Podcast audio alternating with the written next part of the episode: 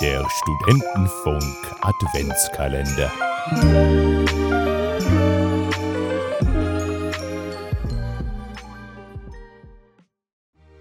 Das Jahr 1914 steht kurz vor seinem Ende.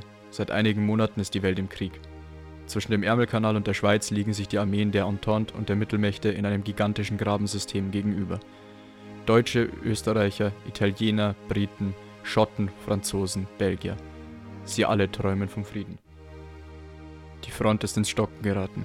Das Versprechen der Heerführer beider Seiten, bis Weihnachten 1914 sei man wieder daheim, hat sich als Lüge herausgestellt.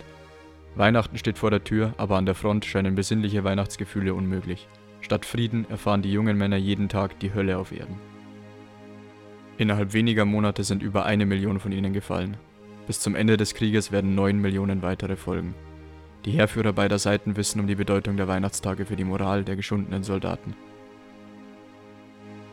Man ist müde, sehnt sich besonders in diesen Tagen nach der Familie und dem Frieden fernab der Front. Viele Kommandanten lassen das Dauerfeuer, das über die letzten Monate herrschte, zurückfahren. Eine ungewohnte, fast unangenehme Stille kehrt ein. Die Soldaten in den Gräben stellen kleine Weihnachtsbäume auf, zünden Lichter an und singen Weihnachtslieder. Dann geschieht etwas, was wie ein Wunder erscheint. Die bis auf den Tod verfeindeten Soldaten beider Lager, teilweise nur ein paar Dutzend Meter voneinander entfernt, fangen an, sich zu verständigen. Sie rufen sich Sachen zu, warten auf Antworten. Man einigt sich, die Toten zu bergen.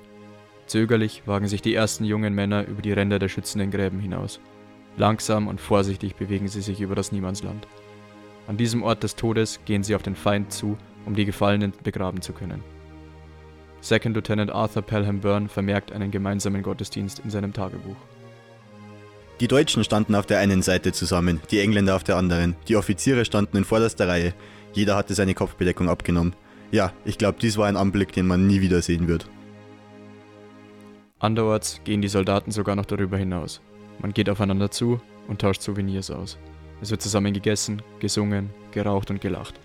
Die Soldaten der beiden Armeen verbrüdern sich, obwohl sie sich Tage zuvor noch mit Maschinengewehren und Mörsern beschossen hatten.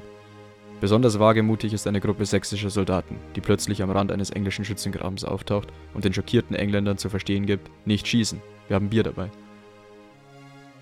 Bataillonstagebuch der Scots Guard, Dezember 1914 zwischen Schotten und Hunnen fand weitestgehende Verbrüderung statt. Alle möglichen Andenken wurden ausgetauscht. Adressen gingen her und hinüber.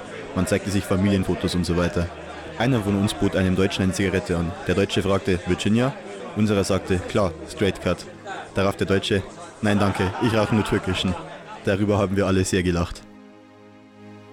Bis zu 100.000 Soldaten beteiligen sich entlang der Frontlinie unabhängig voneinander an derartigen Feuerpausen und Verbrüderungen wohl wissend, dass sie von einer großen Zahl der Kommandanten schwere Strafen zu erwarten haben. Vereinzelt stoppt das Feuer bis in das neue Jahr 1915.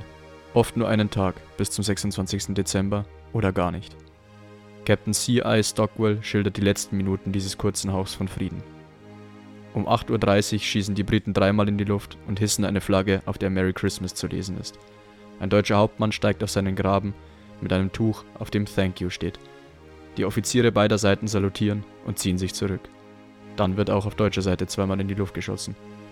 Die kurze Phase annähernder Normalität, die Gelegenheit des Austauschs und des Friedens ist vorbei. Es herrscht wieder Krieg.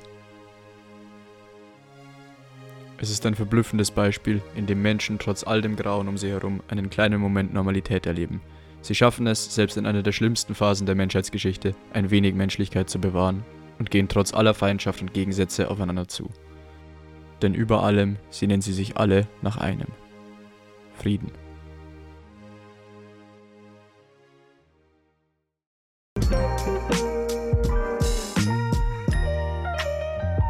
Stufo wünscht euch frohe Weihnachten.